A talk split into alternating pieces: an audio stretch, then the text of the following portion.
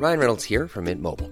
With the price of just about everything going up during inflation, we thought we'd bring our prices down. So to help us, we brought in a reverse auctioneer, which is apparently a thing. Mint Mobile unlimited premium wireless. Ready to get 30, 30, bit to get 30, bit to get 20, 20, 20, bit to get 20, 20, bit to get 15, 15, 15, 15 just 15 bucks a month. So, Give it a try at mintmobile.com slash switch. $45 upfront for three months plus taxes and fees. Promo for new customers for limited time. Unlimited more than 40 gigabytes per month. Slows. Full terms at mintmobile.com. Heraldo Radio, con la H que sí suena y ahora también se escucha.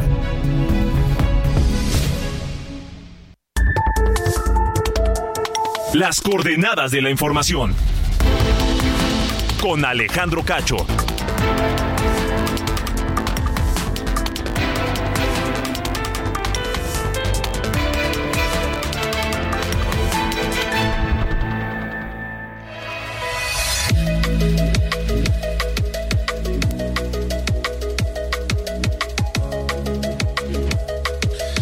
¿Qué tal? ¿Cómo les va? Son las 8 en punto, tiempo del centro de México, 8 de la noche, la hora de las coordenadas de la información, a través de Heraldo Radio en toda la República Mexicana y también a través de Now Media Radio en los Estados Unidos.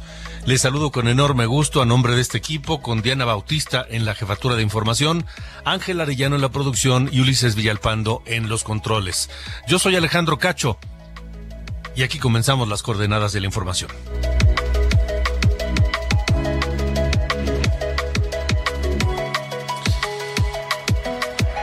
Es atroz lo que está ocurriendo con la historia de estos cinco jóvenes desaparecidos en Lagos de Moreno, Jalisco, quienes el domingo habrían asistido a una feria y desde entonces, pues eh, lo único que se ha sabido de ellos indicaría que están muertos.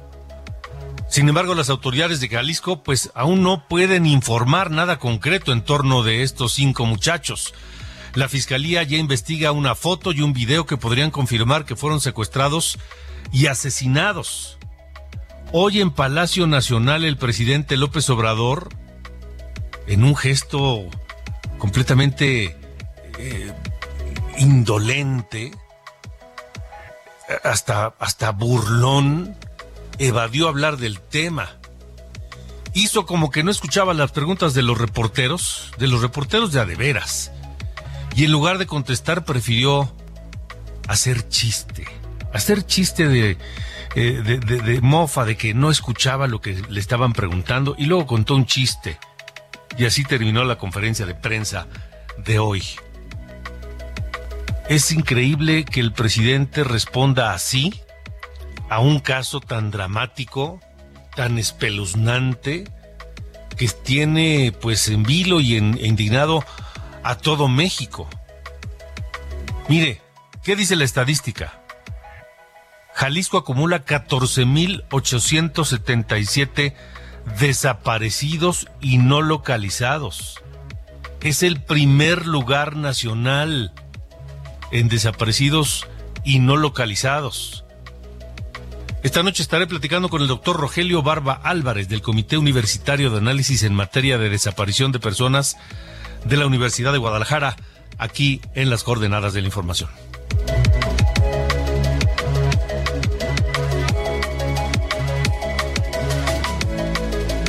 Por cierto, saludo a toda la audiencia de Heraldo Radio, Heraldo Radio Jalisco, que se transmite allá en Guadalajara y toda su área metropolitana. Un abrazo fuerte desde acá. Lo mismo a toda la gente que nos escucha a través de el 96.9 de FM en Mérida, Yucatán. Un abrazo fuerte para todos los queridos eh, yucatecos. Y hoy, hoy les enviamos un saludo porque eh, platicaremos con Renan Barrera, el presidente municipal de Mérida, quien ayer, de acuerdo a lo decidido por el Comité Ejecutivo Nacional del PAN, pues se eh, fue ya designado como el responsable del equipo Yucatán 2024. ¿Qué significa eso? Que él será el candidato a gobernador del Partido Acción Nacional para Yucatán. Así que estaremos platicando en un momento más con Renan Barrera, el presidente municipal de Mérida. Con esto y más arrancamos esta noche las coordenadas de la información.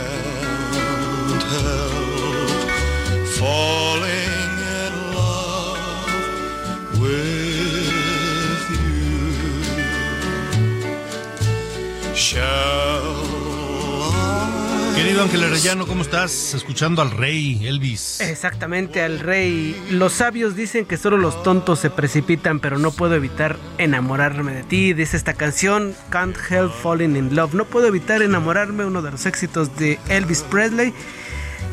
Pues a quien estamos recordando a 46 años de su muerte, él falleció el 16 de agosto de 1977. Nació allí en Tupelo, Mississippi, el 8 de enero del 35. Murió en Memphis, Tennessee.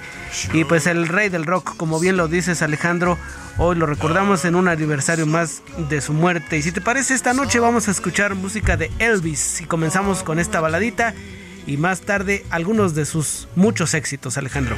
Me parece muy correcto, señor. Muy bien. Pues arra- arrancamos entonces con esta canción, Elvis Presley. Venga. take my whole life too? For I can't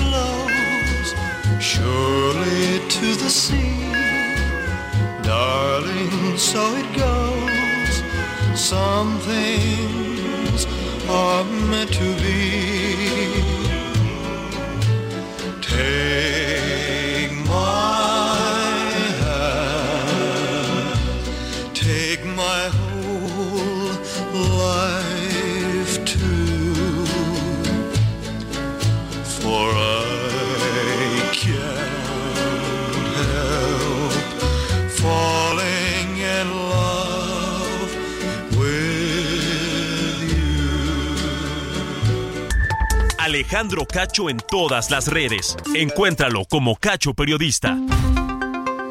Continuamos, son las 8 de la noche con 7 minutos, 8 con 7 tiempo del centro de México.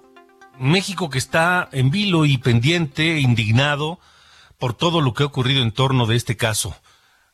En la desaparición de cinco jóvenes, jóvenes, muy jóvenes, alrededor de los 20, entre 19 y 21, 21 años, que habrían asistido a la Feria Lagos 2023 y luego ya no se supo nada. O lo que se ha sabido es espeluznante. Se trata de Roberto Olmeda Cuellar, Diego Lara Santoyo, Uriel Galván González, Jaime Alonso Miranda y Dante Hernández. Han aparecido videos, fotografías, han encontrado un vehículo calcinado, propiedad de uno de ellos, con restos humanos dentro. Dos vehículos, de hecho, fueron encontrados, uno de ellos, como les digo, incendiados, con, calcinado, pues, con restos humanos dentro. El fiscal de Jalisco, Luis Joaquín Méndez Ruiz, declaró que se citó a los padres de las víctimas para, pues, eh, tratar de, de, de- de- de identificarlos con esta fotografía que se conoció de ellos maniatados, sometidos de rodillas en un patio y un video donde brutalmente, un, video brutal, escalofriante, donde uno de ellos habría sido aparentemente obligado a, matar a, a otro de sus compañeros. Eh, las autoridades lo único que han podido atinar a decir es que hay altas probabilidades de que sí sean ellos. Eso allá en el ámbito local en Jalisco. Pero en el ámbito federal es todavía increíble. Es, es, es imposible justificar y entender lo que hizo hoy López Obrador en la conferencia de prensa de Palacio Nacional. López Obrador es el presidente de México, el que prometió pacificar al país, el que prometió acabar con la inseguridad, regresarnos la seguridad, el que dice que vamos requete bien, y que cuando hoy se le preguntó, o se le intentó preguntar sobre este caso de los muchachos de Lagos de, Moreno, con burlas y chistes, evadió el tema. y contó pues, pues una anécdota, un chiste. Este fue el momento. Ayer me, decía un amigo que este, decía que decía su esposa que me des 200 pesos para ir al mercado. Eh, no oigo por acá, por el otro que me des 500 pesos para ir al mercado. Mejor los 200. Bueno, adiós. Así bromeó López Obrador para terminar con la conferencia de prensa de esta mañana y mientras los reporteros a gritos le preguntaban sobre el caso de los muchachos de Lagos de Moreno, él, él se ponía una mano en la oreja izquierda haciendo como que intentaba escuchar pero no escuchaba. Luego se puso la mano derecha sobre la oreja del mismo lado para, para intentar escuchar y no escuchaba, según él. Y se le ocurrió contar el chiste. El gobernador de Jalisco demanda que el gobierno federal y la Fiscalía General de la República avancen en la investigación porque dice que es un hecho evidentemente relacionado a la delincuencia organizada. Y sí, sí, puede ser. Pero tampoco se trata de que Alfaro se lave las manos, ¿eh? Alfaro no ha sido precisamente muy efectivo en el combate a la violencia y la inseguridad en Jalisco durante su gobierno. En fin, esta noche está con nosotros el doctor Rogelio Barba Álvarez, del Comité Universitario de Análisis en Materia de Desaparición de Personas de la Universidad de Guadalajara. Doctor Barba, gracias por estar aquí. Buenas noches. Muy buenas tardes. Muy buenas noches a todos los radioescuchas que se encuentran hoy contigo, con nosotros. Eh, ¿Qué decir? ¿Qué decir de este caso que es el más reciente de una cadena de miles de casos que, que han enlutado a miles de familias en Jalisco y que tienen en vilo a, muchas, a muchos de ellos, doctor Barba? Bueno, nosotros como comité hemos eh, publicado un manifiesto en el cual nosotros eh, consideramos que las autoridades deben de eh, trabajar conjuntamente con la federación, pero vemos tanto las declaraciones del Ejecutivo Federal como del Ejecutivo del Estado que pues se echan la bolita, ¿no? Eh, no se vale evadir, no hay empatía con las víctimas, no hay solidaridad con la, con las con familiares de los desaparecidos y parece recurrente este tipo de tragedias porque no es la primera vez que desaparecen eh, jóvenes masivamente. Tenemos varios casos desde diciembre del año pasado a la fecha. Desde cuatro o cinco personas, hermanas, hermanos, personas que se dedican a trabajar, jóvenes que tienen aspiraciones, que estudian, que buscan eh, pues un futuro por medio de eh, la democratización de, de, su trabajo, de todo lo que ellos aspiran y, son eh, arrebatadas sus vidas de esta ah, manera incomprensiva, como dices, cruel, inhumana y que estamos en una decadencia social eh, por estas declaraciones que pues dejan a, nosotros los mexicanos, los jaliscienses como espectadores eh, con una incomprensión que ya no sabemos si ir con las autoridades o cruzarnos de brazos. La seguridad eh, ciudadana, federal y estatal, pues está de, brazos caídos. No se puede interpretar la desaparición con los no localizables como lo hace el gobierno del Estado, sino tiene que ser más empáticos y eh, ponerse a trabajar verdaderamente. No han dado resultados desde que llegaron al gobierno, con esta ola de desapariciones que llaman más de ocho mil en esta administración. Más de la mitad de todos los desaparecidos en el Estado se ha llevado en esta administración estatal y eh, pues eh, las, eh, las autoridades siguen trabajando, siguen cobrando quincenalmente sin dar un atisbo de logro o sin un atisbo de que puedan resolver este problema de la inseguridad y qué decir de los desaparecidos. ¿Qué, nos queda? Es decir, ¿en, qué, ¿por qué llegamos a este, a este grado de, violencia y de indolencia al mismo tiempo? Bueno, pues, si ves las cifras del Ejecutivo Nacional, de la Policía, del ENVIPE, de las encuestas serias sobre seguridad, vemos que el grado de impunidad pues llega, rebasa el 90% de los delitos impunes. Estado eh, solamente 24 personas de, de, de, desapariciones esposadas de 8 mil que tenemos, más de 8 mil en el Estado. Entonces, hay un grado de impunidad, hay un grado de inoperancia, de descoordinación entre las policías, no hay investigación por parte de la Fiscalía General del Estado, la Fiscalía de la República, eh, no hay coordinación, hay hay una ley general de coordinación de bases para para las policías, eh, tenemos un sinnúmero de leyes, eh, mm, no está permitido, está sancionado la victimización secundaria, es decir, victimizar a, a los dolidos, a los deudos cuando acuden a las instancias formales.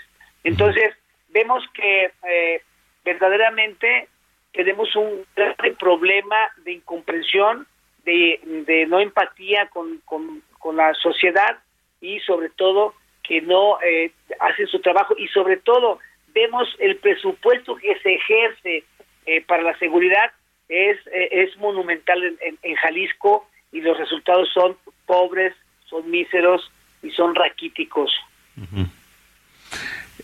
no, es una responsabilidad compartida, evidentemente, ¿no? Si no se trata es una solamente... Responsabilidad, interrumpo, es una responsabilidad compartida, según lo dice el artículo 21 constitucional, que la seguridad le compete a la federación, a los estados y a los municipios.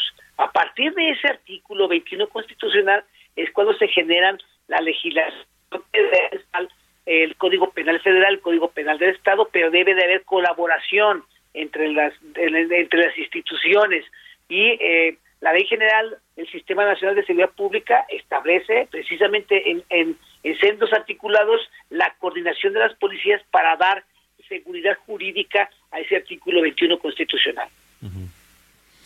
Em, ¿Qué nos queda?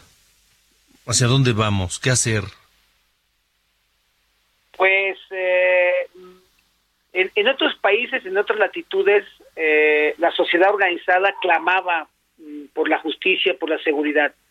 Yo creo que tenemos que salir a las calles y reclamar, eh, este, sancionar y pedir el cambio eh, de las personas que están frente a las autoridades porque o no saben lo que están haciendo, no saben dónde están parados, necesitamos eh, una, una persona ejecutiva, una persona que sepa de estrategias de política criminal, una persona que pueda coincidir con las políticas públicas federales, una persona que pueda eh, entablar la coordinación con las policías municipales, pero sobre todo con la sociedad organizada, sobre todo comprender eh, a las personas eh, víctimas de estos lamentables hechos, no solamente de los desaparecidos, obviamente del epicentro de, de esta comunicación son eh, lamentable desaparición de estas personas, pero el, alto, ni los altos niveles de impunidad, los altos niveles de delincuencia, feminicidios, robo a, a, coches,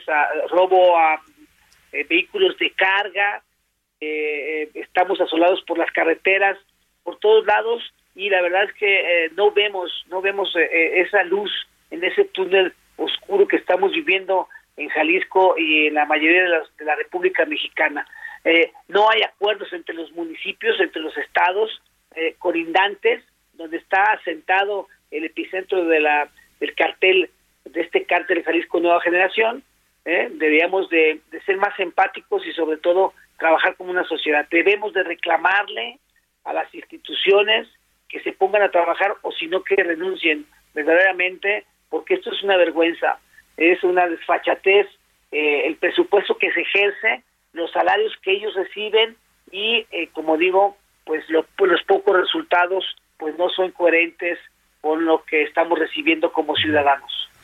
¿Qué responder ante la, el argumento fácil y cotidiano del presidente de decir, no, no, no, no, eso es politiquería? Yo creo que aquí deberíamos de, ser más inteligentes y acudir a instancias internacionales para que haya una sanción cuando menos, porque eh, les deben una disculpa. El presidente y el gobernador les deben una disculpa a todas las personas eh, deudas, a todas las víctimas indirectas de la delincuencia, eh, delincuencia organizada y no organizada, y eso eh, de la burla que nos hace por parte de quien nos dirige, de quien le la confianza para que él pudiera manejar el instrumento jurídico, el marco jurídico que tiene que ver con la seguridad y seguro de nosotros, yo creo que sí debe ser un este, llamado internacional para que me, pues respete el dolor de todos los deudos que estamos conjuntamente en Jalisco y sobre todo pues en todo México, ¿no? De acuerdo, doctor Rogelio Barba, gracias por haber estado con nosotros. Un saludo a todos tus radioescuchas. Igualmente, gracias y buena noche. Pues así, así la situación. Y ni una palabra, ¿eh? Ni una palabra del presidente sobre este tema. Vamos a cambiar de tema, vamos a Chiapas, porque hay algo parecido. Lizeth Cuello, tienes la información. Buena noche. Alejandro, buenas noches. Informarte que este miércoles se cumplieron 72 horas de la privación de la libertad del tesorero y de dos hijos de la alcaldesa en Tontic, Chiapas, Maruca Méndez. La Fiscalía General del Estado, a través de la Fiscalía de Justicia Indígena, inició ya el registro de atención por la posible comisión del delito de retención de particulares en agravio de estas tres personas. De acuerdo a las primeras investigaciones, se confirmó que todo inició el pasado 9 de agosto cuando el tesorero del ayuntamiento de Mitontic, Erasto Velázquez, fue retenido por los habitantes de la comunidad Oxinam luego de que se suscitara el robo de 5 millones de pesos en efectivo que sería destinado para la realización de obras en esta localidad. Es importante mencionar, Alejandro, que ese dinero que es destinado a obras públicas por usos y costumbres no los ejecutan y es repartido entre los pobladores, calculando un monto aproximado de 4.800 pesos por persona, que fue lo que le molestó a los pobladores.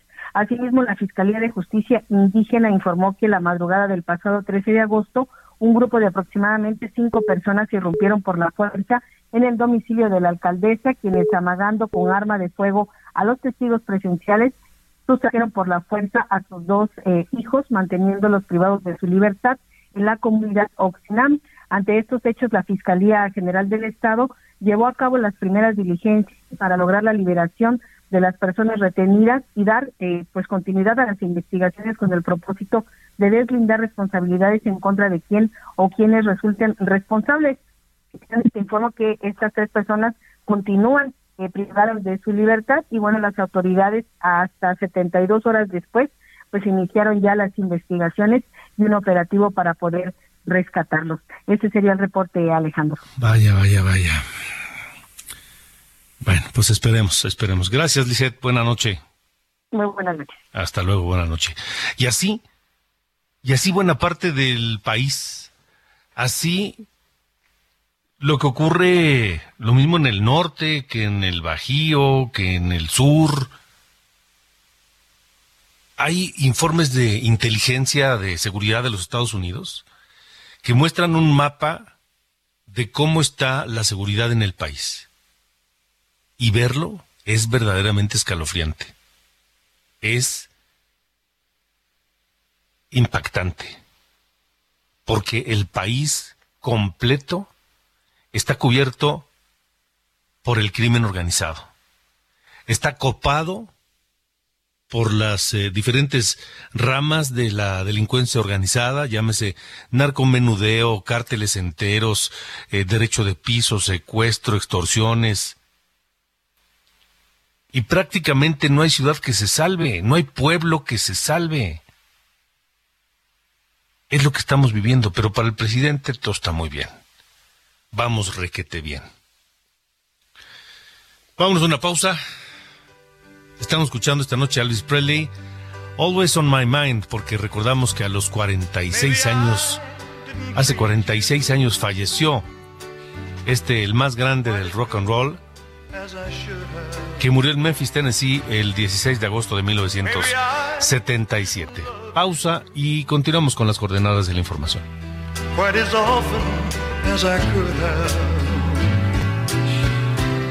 Little things I should have said and done. I just never took the time. You were always on my mind.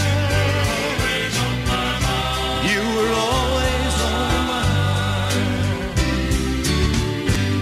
Maybe I didn't hold you all those lonely, lonely Alejandro Cacho en todas las redes. Encuéntralo como Cacho Periodista. Heraldo Radio, con la H que sí suena y ahora también se escucha. Heraldo Radio, con la H que sí suena y ahora también se escucha. Las coordenadas de la información. I'm Sandra, and I'm just the professional your small business was looking for. But you didn't hire me because you didn't use LinkedIn jobs. LinkedIn has professionals you can't find anywhere else, including those who aren't actively looking for a new job but might be open to the perfect role, like me. In a given month, over 70% of LinkedIn users don't visit other leading job sites. So if you're not looking on LinkedIn, you'll miss out on great candidates like Sandra. Start hiring professionals like a professional. Post your free job on linkedin.com/spoken slash spoken today. Con Alejandro Cacho.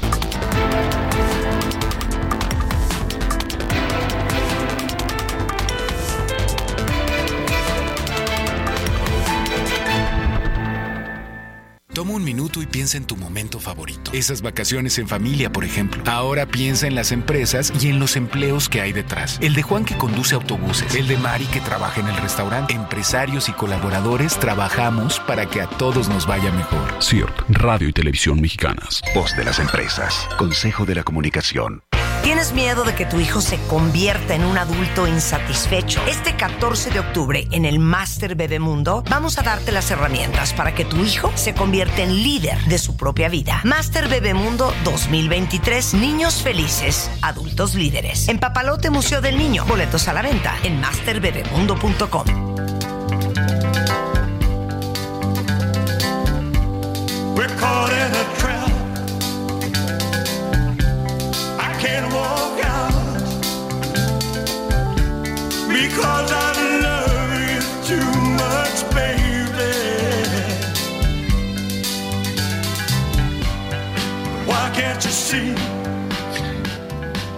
El 16 de agosto de 1977, el mundo se estremeció con la noticia de la muerte repentina del rey.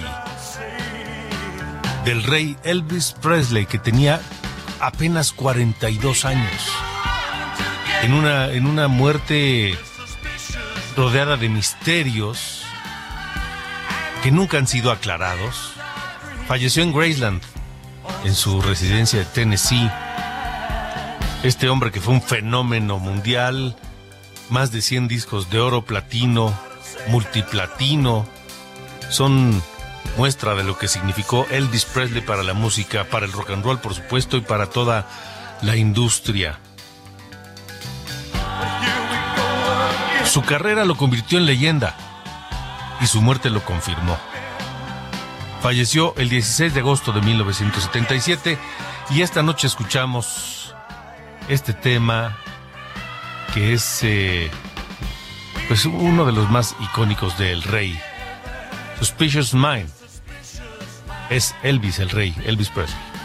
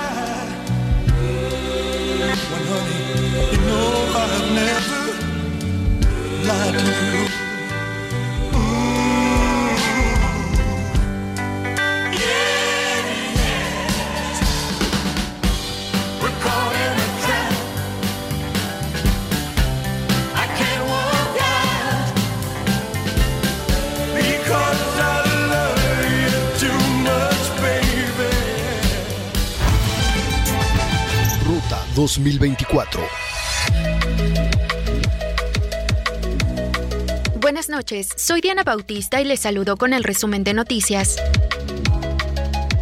Un juez determinó mantener en prisión preventiva justificada al exfiscal de Veracruz, Jorge Winkler, por su presunta responsabilidad en los delitos de desaparición forzada y privación ilegal de la libertad en su modalidad de secuestro. Elementos de la Fiscalía de Jalisco aseguraron la finca en la que presuntamente un grupo de la delincuencia organizada retuvo a Roberto Olmeda Cuellar, Diego Lara Santoyo, Uriel Galván, Jaime Martínez Miranda y Dante Cedillo, reportados como desaparecidos la noche del viernes 11 de agosto en Lagos de Moreno. Desde la Ciudad de México, el gobernador de Veracruz, Cuitláhuac García, pidió que así como se publicitan los hechos de violencia, como la localización de 13 restos humanos en Poza Rica, se haga también con los jueces federales que liberan a criminales, al reclamar la cancelación de 44 prisiones preventivas oficiosas a presuntos delincuentes.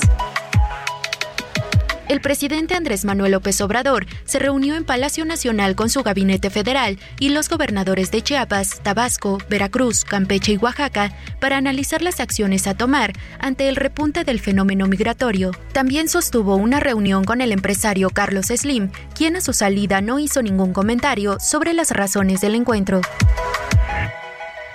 La organización civil Familia Pasta de Conchos publicó en sus redes sociales que de acuerdo a los informes dados por la Comisión Federal de Electricidad, no hay avances en el proyecto de excavación que forma parte del plan de rescate de los cuerpos de 63 mineros.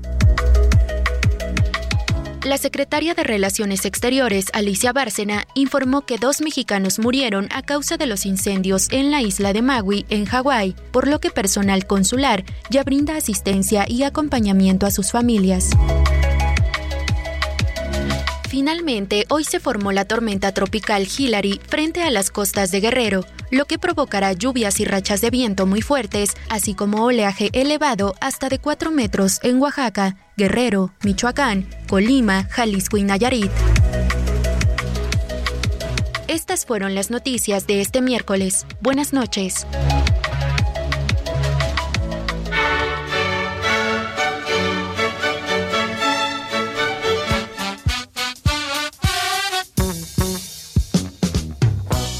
¿Qué pasa, mi querido Carlos Allende? Mi estimado señor Cacho, hoy vengo con una eh, pregunta que pues, me parece sensato rebotarla con, contigo. Porque pues, tú llevas este, unos cuantos años más, ¿no? Yo metido en este asunto de, de los medios y de la polaca. Tonks. Te voy a plantear primero mi, mi, este, no sé, no sé si decirle análisis, pero lo que yo creo que va a pasar y ya tú me respondes con tu este, apreciación y podemos hacer aquí un bello dialoguito. Em, como yo veo la cosa para Movimiento Ciudadano el año que entra, es que ya andan tercos, ¿no? Con que van a ir este, solos, ¿no? Y Dante ya lo dijo, a pesar de que había unos ahí medio, medio rebeldillos que querían decirle como de, ah, pues vamos a ver cómo está el asunto de la alianza, la fregada. Em, ya desde que fueron las elecciones en Coahuila y el Estado de México vimos como espectaculares, ¿no? De con el PRI a la esquina, ¿no? Y de todo ese rollo. Políticamente, como que parecía que Movimiento Ciudadano, ellos mismos se echaron la soga al cuello de no meterse al tema de la alianza en caso de que pudiera llegar a ser pragmático en el plano político. La cosa es que van a ir solos y yo solamente me pregunto, ¿con quién? A ver, tienes a eh, Samuel García que dijo que no quiere y que criticó mucho al Bronco cuando eh, pidió licencia a la gubernatura para ir a hacer su payasada esa de moche en la mano. Eh, Colosio, a mi punto de vista, está muy verde y debería tirarle más al tren- 30 o 36 para su candidatura a la presidencia, dependiendo de cómo le vaya en Monterrey y seguramente luego en Nuevo León. Y pues Alfaro, pues, más o menos, ¿no? Él ya dijo que no quiere, pero ya vimos con Sandra Cuevas que puede decir una cosa y con la misma facilidad te deshaces de lo dicho y te enfilas, ¿no? A la presidencia. Entonces, por lo pronto, yo no veo a nadie para que pueda concursar bajo los colores de Movimiento Ciudadano. Salvo que chance le estén apostando a que cierta corcholata se, se disguste, ¿no? Con el resultado y pues diga, pues me voy con la de Movimiento Ciudadano. Que aún ¿Por qué así... hablas así de Marcelo Ebrard, hombre? Yo no dije... Ese, digo, pues es el único que tiene como medio posibilidades, ¿Por ¿no? qué hablas así de Marcelo? Yo- son cosas que hago. Son cosas que se me dan a hablar así de la ¿Tú crees que se va a enojar? No, hombre. No, hoy nada más estaba tantito, este, se levantó, se ve que se levantó del lado incorrecto de la cama. Mi niño, mi niño Marceliño. Está Entonces, eso puede ser una. Supongando que va este solo, ¿no? Y ponen a, no sé, cualquier hijo de vecino en la candidatura. eh, se le va a hacer bastante eh, difícil a Movimiento Ciudadano que no le recriminen el hecho de no haberse metido a la alianza, si es que la diferencia de votos entre la alianza opositora y la de Morena, si la diferencia entre ambos es eh, menor a la cantidad de votos que logró capturar Movimiento Ciudadano, se la van a dejar ir, se la van a cantar de una forma tan canija de incluso de culparlos, ¿no? De que la, siguiente presidencia sea otra vez de Morena y no una eh, una, alternancia, ¿no? Como pues, pues, buena parte de la, de la eh, del, del electorado mexicano habría descrito. Pero a ver, ¿tú cómo la ves, mi estimado? Yo creo que Movimiento Ciudadano está yendo a la eh, a, una presencia meramente testimonial de la mano de Dante Delgado. O sea, ¿tú crees que van a poner a Dante? No, de candidato. Ajá. No, yo creo que al que pongan. A quien sea, da igual. ¿no? Sí, sí. Sí, o sea, que la, la, neta es que Movimiento Ciudadano no tiene con qué. O sea, él, ellos solos no tienen con qué este, empujar a alguien a la presidencia. Se sabe. O sea, de milagro tienen gobernaturas en, Nuevo León y en este Jalisco. Quién sabe si la mantengan la de Jalisco, ¿no? Para cómo va la cosa. Pues, digo, Nuevo León, pues ahí medio la va llevando. Pero eh, sí, la verdad es que yo, yo no veo con quién. O sea, si es alguien emesista, no, no se me hace que tengan una participación, más bien, va a ser como tú dices, ¿no? Que es testimonial. Nada, es para no dejar, ¿no? O sea, como fue con el Estado de México, que sí dijeron, pues nos bajamos a la mera hora. Pero al final, digo, no sé, o sea, a mí se me hace un tanto bastante arriesgado y no sé si, si este, arrogante de Dante, mira, arrogante de Dante Delgado decir como, pues nosotros vamos solos, ¿no? No sé si está engañado, si cree que su partido es más grande de lo que en realidad es, o sea, no sé, o sea, su estrategia de ir solapa, pues como que le puede funcionar en alguna eh, elección estatal, pero ya a una presidencial se me, se me antoja difícil. Yo creo que va a confirmar Movimiento Ciudadano que es un partido regional. Exacto, sí. Nada más. Es probable. ¿No? Ah, bueno, ya estaremos viendo, mi estimado. Ya, Órale, pues. ¿qué, ¿qué, qué, cosas andar de hablando del 2024 en pleno 2023? Pues sí, ¿qué le vamos a hacer? La marca de la casa. Dale, gracias. Fuerte abrazo. Dale.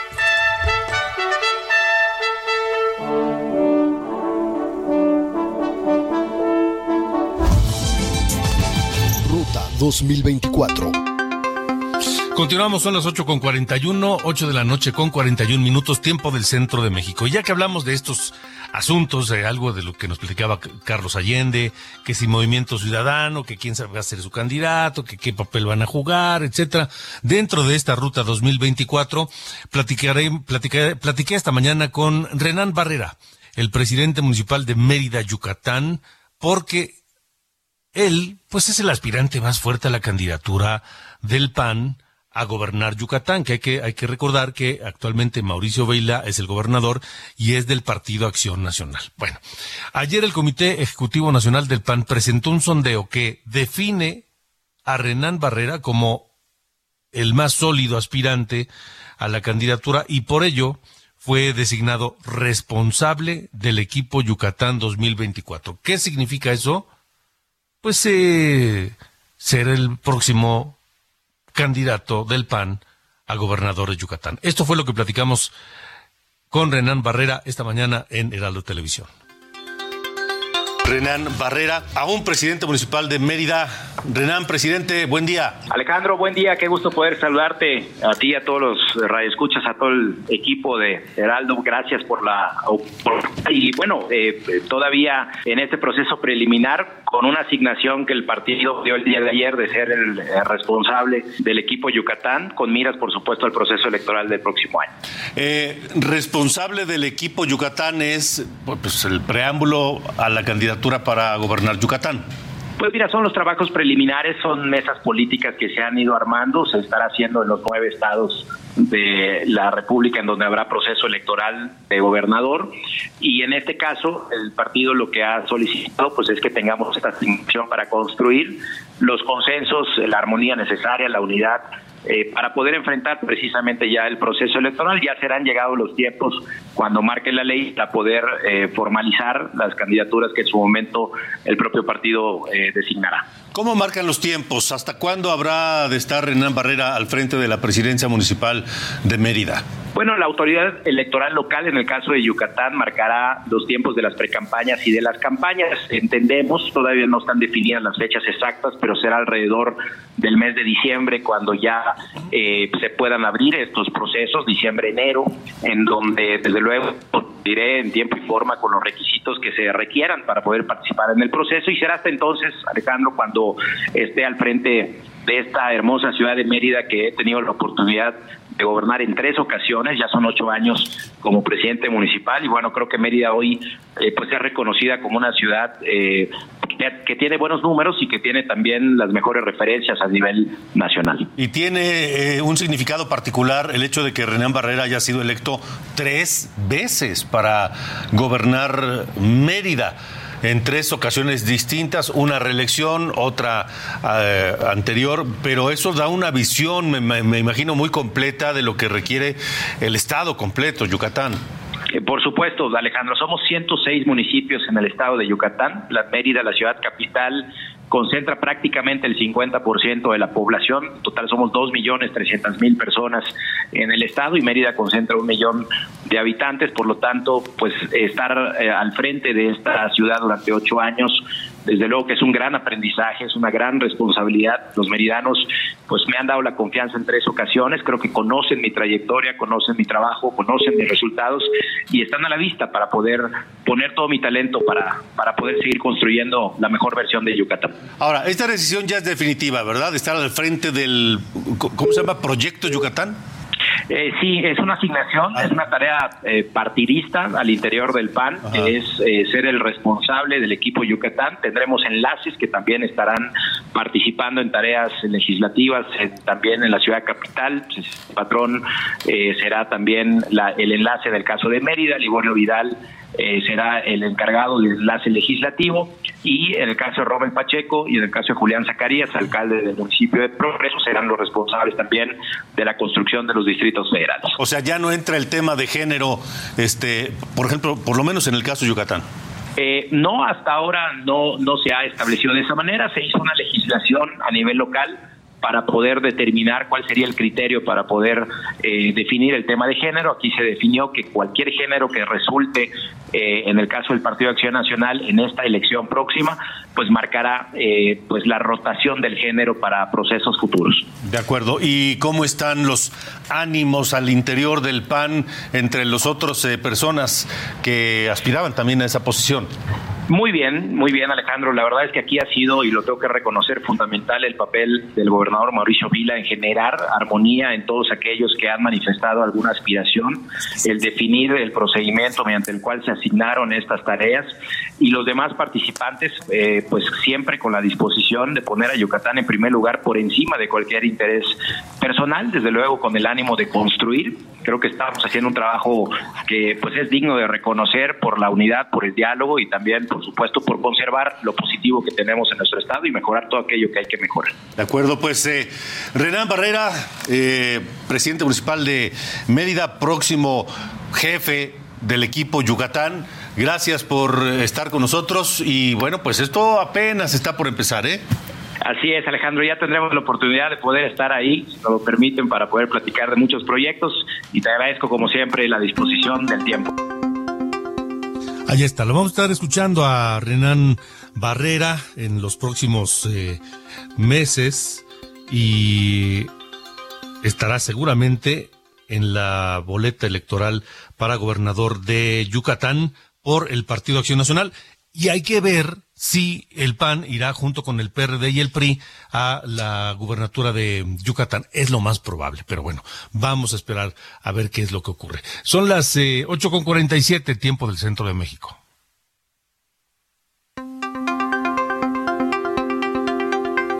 Y vamos a lo que hicieron los aspirantes presidenciales hoy de Morena y del Frente Amplio por México. Iván Marín.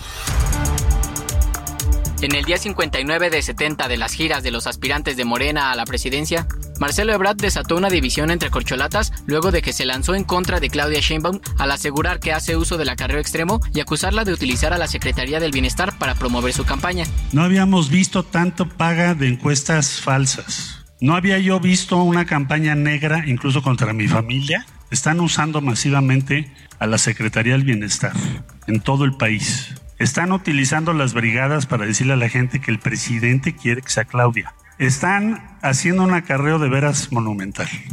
¿Por qué? Esa es la pregunta. ¿Por qué? Desde Michoacán, Claudia Sheinbaum aseguró que son falsos los señalamientos de Ebrard, afirmando que en sus giras no ha habido recursos públicos de por medio. Primero que es falso, no ha habido acarreo, no ha habido recursos públicos, lo niego absolutamente. Y lo más importante que me ayuden a comunicar, siempre voy a hablar bien de mis compañeros. Todos hacemos falta en este proyecto y siempre llamar a la unidad. El aspirante del Partido del Trabajo, Gerardo Fernández Noroña, aseguró que Marcelo Ebrard es prepotente y arrogante, además de que su desesperación ha pasado los límites, escribió en su cuenta de Twitter. Desde Puebla, Adán Augusto López consideró como una falta de respeto el hecho de que Brad haya asegurado que la competencia es solo de dos o tres corcholatas, por lo que hizo un llamado para no caer en la desesperación. Manuel Velasco del Partido Verde señaló en una entrevista que existen órganos electorales para hacer las denuncias si tienen pruebas. Además llamó a sus compañeros a que eviten estar en circos mediáticos o en acusaciones internas. El único que respaldó la denuncia hecha por Marcelo Ebrard fue Ricardo Monreal, al sumarse en el llamado a la dirigencia nacional de su partido para atender los reclamos y solucionarlos. Estamos a tiempo de corregir, escribió en Twitter. En la oposición, Xochil Gálvez viajó a Durango para dar una conferencia de prensa y reunirse con simpatizantes. Además, en redes sociales se pronunció sobre el caso de Lagos de Moreno, al anunciar que como muestra de respeto a la familia de los cinco jóvenes desaparecidos, suspendería el uso de redes sociales por 24 horas. Tampoco tendrá eventos públicos mañana, salvo su participación en el foro del Frente Amplio por México. Santiago Krill también se manifestó en el caso y señaló que el presidente Andrés Manuel López Obrador mostró un nivel de bajeza ante las tragedias del país luego de que contara un chiste tras ser cuestionado del tema en su conferencia matutina. La priista Beatriz Paredes no tuvo eventos públicos. Esta fue la actividad de los precandidatos a la presidencia.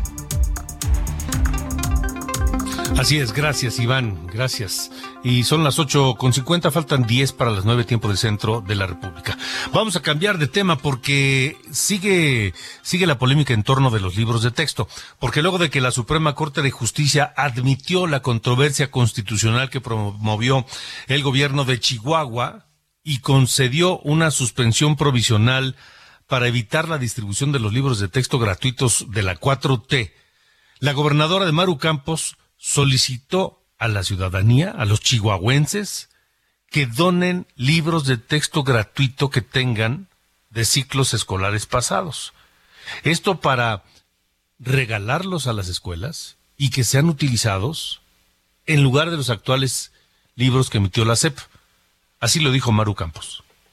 Los libros de texto gratuitos del gobierno federal en este año han sido cuestionados por padres, maestros y especialistas porque les faltan contenidos básicos en matemáticas, español y ciencias. Necesitamos de su ayuda urgente. Busca en tu casa, en la de tu familia, con tus amigos, libros de texto de preescolar, primaria y secundaria de años anteriores, libros que ya no usen compártelos y llévalos a partir del lunes 21 de agosto a las escuelas de tus hijos. La Secretaría de Educación y Deporte ya está trabajando en elaborar materiales junto al talento y experiencia de docentes, asociaciones de padres de familia, especialistas y representantes de pueblos y comunidades indígenas.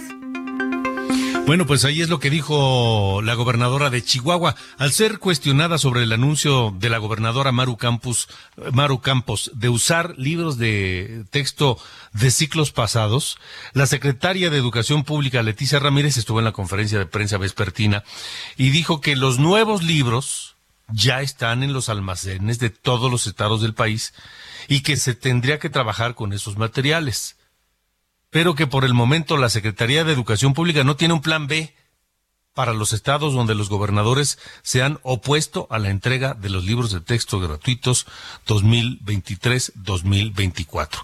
Es, es, es, es estar contra la pared. Es estar contra la pared porque simple y sencillamente o usas estos o no hay de otra. Esa es la postura de la Secretaría de Educación Pública.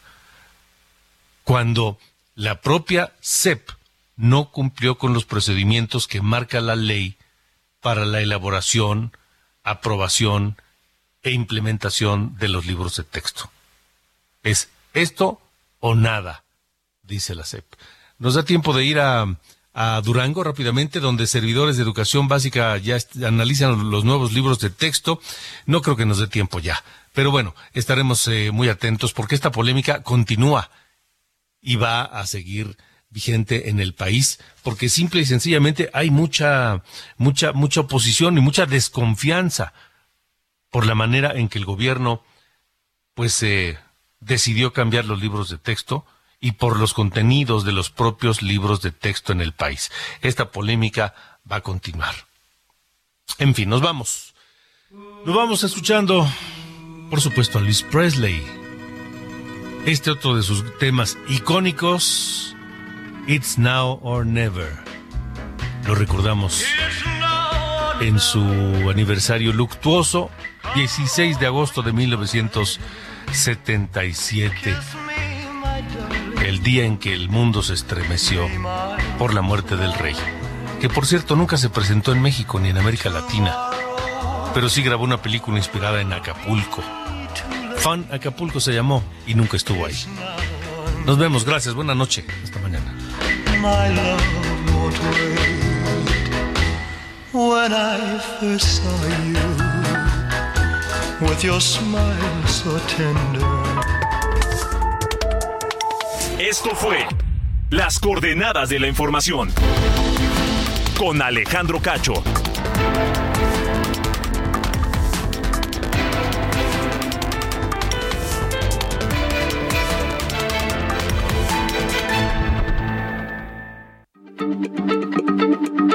Heraldo Radio, la H se lee, se comparte, se ve y ahora también se escucha.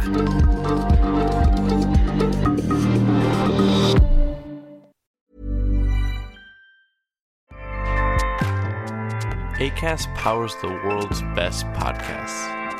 Here's a show that we recommend.